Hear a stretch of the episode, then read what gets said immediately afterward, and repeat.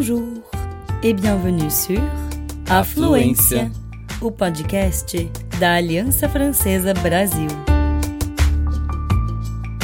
Você está ouvindo Lieu dit, Lugares franceses que contam suas próprias histórias em francês e português.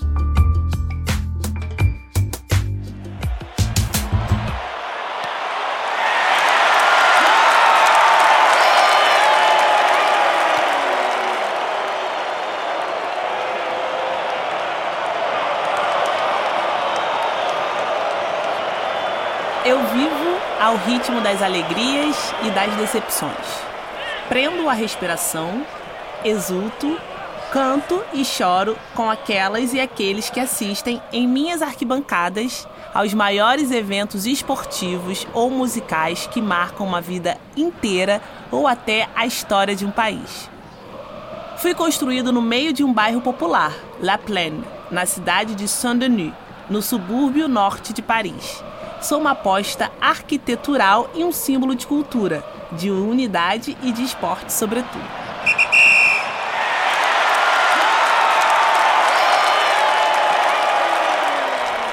Sou um estádio, o maior do país. Inclusive, deviam me chamar de Grande Estádio.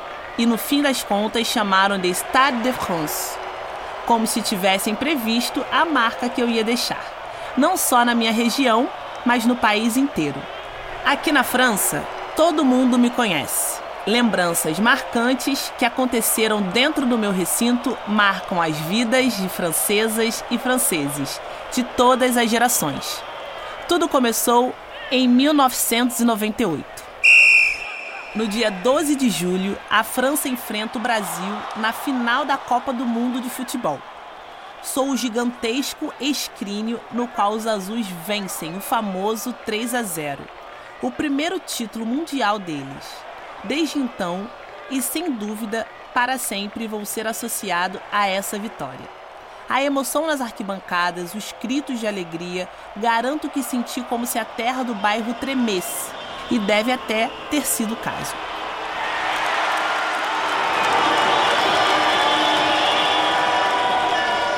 Essa data histórica vai fazer dos azuis heróis nacionais. Zinedine Zidane, sobretudo, responsável por dois dos três gols que levaram a França à vitória, e cujo rosto será projetado a noite toda sobre o Arco do Triunfo. Paris fica em festa durante horas, dias, talvez até semanas. Em 1992, bem antes de saber que ia ser vencedora, a França recebe a tarefa de organizar essa prestigiosa competição internacional. Ela tem seis anos para construir um estádio. Pensam em inúmeros lugares em volta de Paris para receber o que será o maior local esportivo de Paris. Finalmente, as opiniões chegam a um consenso sobre o bairro La Plaine, em Saint-Denis, mais precisamente no lugar de uma antiga fábrica de gás da França. É preciso dizer que Saint-Denis foi nos anos 1950 a 1960 um lugar de desenvolvimento industrial muito forte, antes de perder sua atratividade ao mesmo tempo que suas indústrias, nos anos de 1980. Estamos aqui no cruzamento de duas autoestradas e de duas linhas de ROR. É um local estratégico, contudo, o antigo bairro animado se tornou um terreno baldio. No terreno que se prepara para me receber, só restam os prédios da antiga usina e os reservatórios vazios que por muito tempo estocaram o gás destinado a Paris. Essa paisagem abandonada conta o passado operário de Paris, pelo qual poucos se interessam. Ao morar em Paris, raramente se passa pelo anel viário. Saint-Denis como outros subúrbios parisienses, sofrem com os clichês, os preconceitos e os desconhecimentos de seus vizinhos.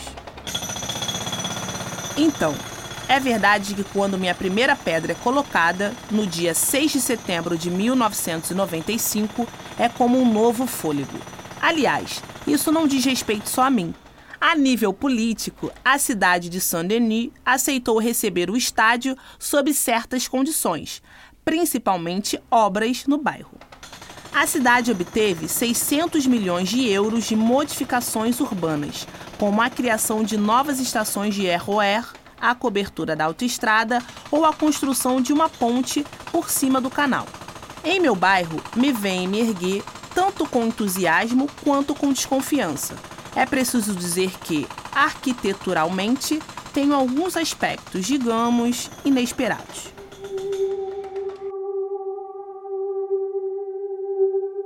Meus arquitetos decidem se inspirar no terminal do aeroporto JFK em Nova York, agora destruído, mas tinham marcado as mentes com seu perfil de disco voador.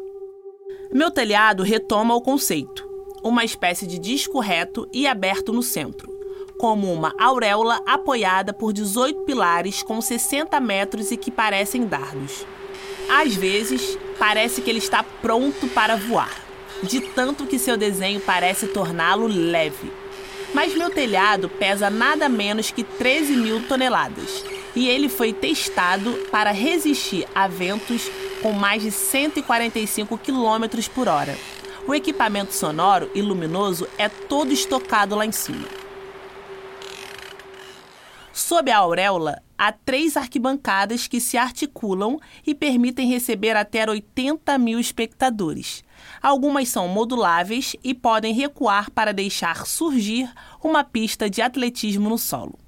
Ela será bem útil daqui a alguns meses, inclusive, mas não vamos rápido demais.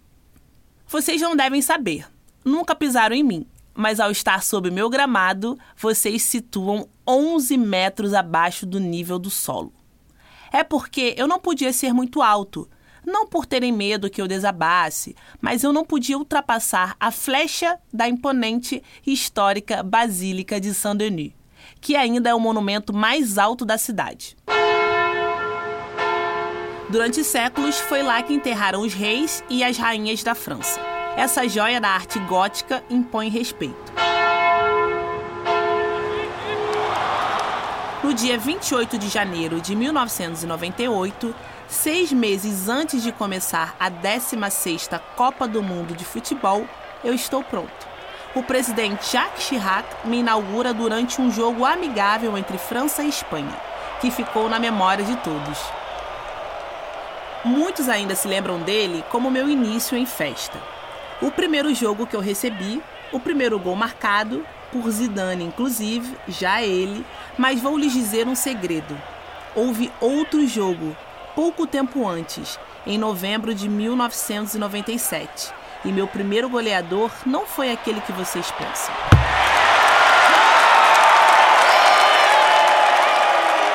Na realidade, a primeira pessoa a ter marcado um gol em meu estádio novinho foi um jogador de rugby. Foi assim que aconteceu. Fim de 1997, minha construção está concluída, mas falta testar tudo. Meus vestiários criados com a ajuda de Michel Platini, lenda do futebol que se tornou treinador do time da França, mas também meu gramado, meus gols, minha iluminação, minhas arquibancadas. Antes mesmo da inauguração, é preciso verificar bem que todos os equipamentos estão prontos para o uso. Então, para não deixar nada ao acaso, organizam um jogo oficioso. Somente 5 mil pessoas são convidadas para assisti-lo, das 80 mil que sou capaz de receber. É meio frustrante, mas bom, eu sei que é só o começo. O jogo opõe duas equipes inesperadas, que têm a honra, e não sou eu que digo, de pisar com as primeiras travas em meu campo.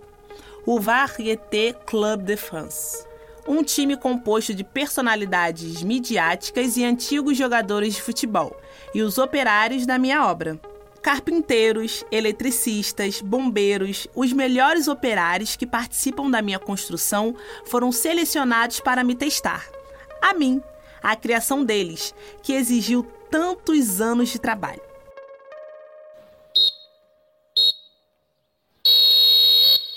O time de construtores será vencido por 6 a 1 e o primeiro gol da minha história será marcado por Serge Blancot, o jogador de rugby aposentado há pouco tempo e membro do Varieté Club de France, que trocou a bola oval pela redonda nessa noite. Foi meu primeiro jogo e eu ainda me lembro como se fosse ontem. Isso não tem nada a ver com a efervescência de 1998, claro.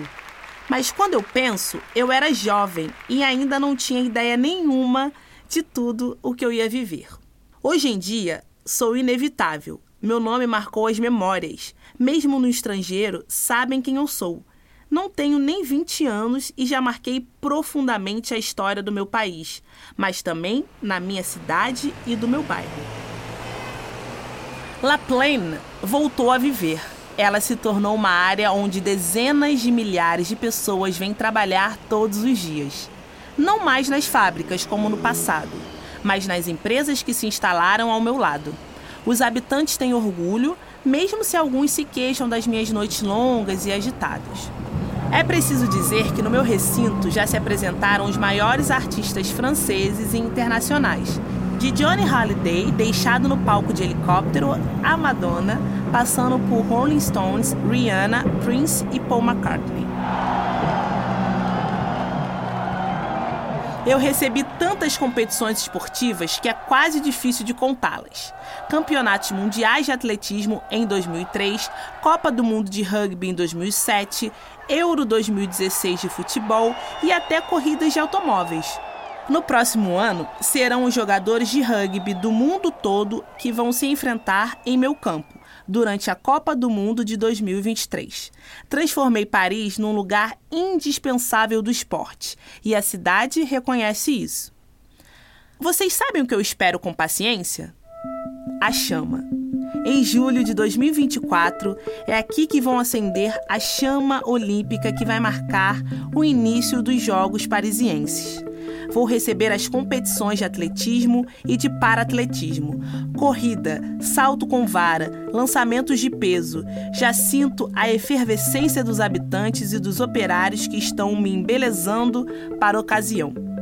Em breve, vou ouvir falar todas as línguas do mundo em minhas arquibancadas, na minha pista e em meu campo. Vou sentir os calafrios, vou ouvir os gritos de alegria e as respirações presas. Para mim, pouco importa se perdemos ou ganhamos. O que eu gosto acima de tudo é da ebulição que essas competições provocam, sabem? O viver junto e a experiência comum.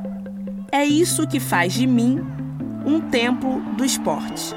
São as lembranças inesquecíveis que construímos juntos, entre meus muros.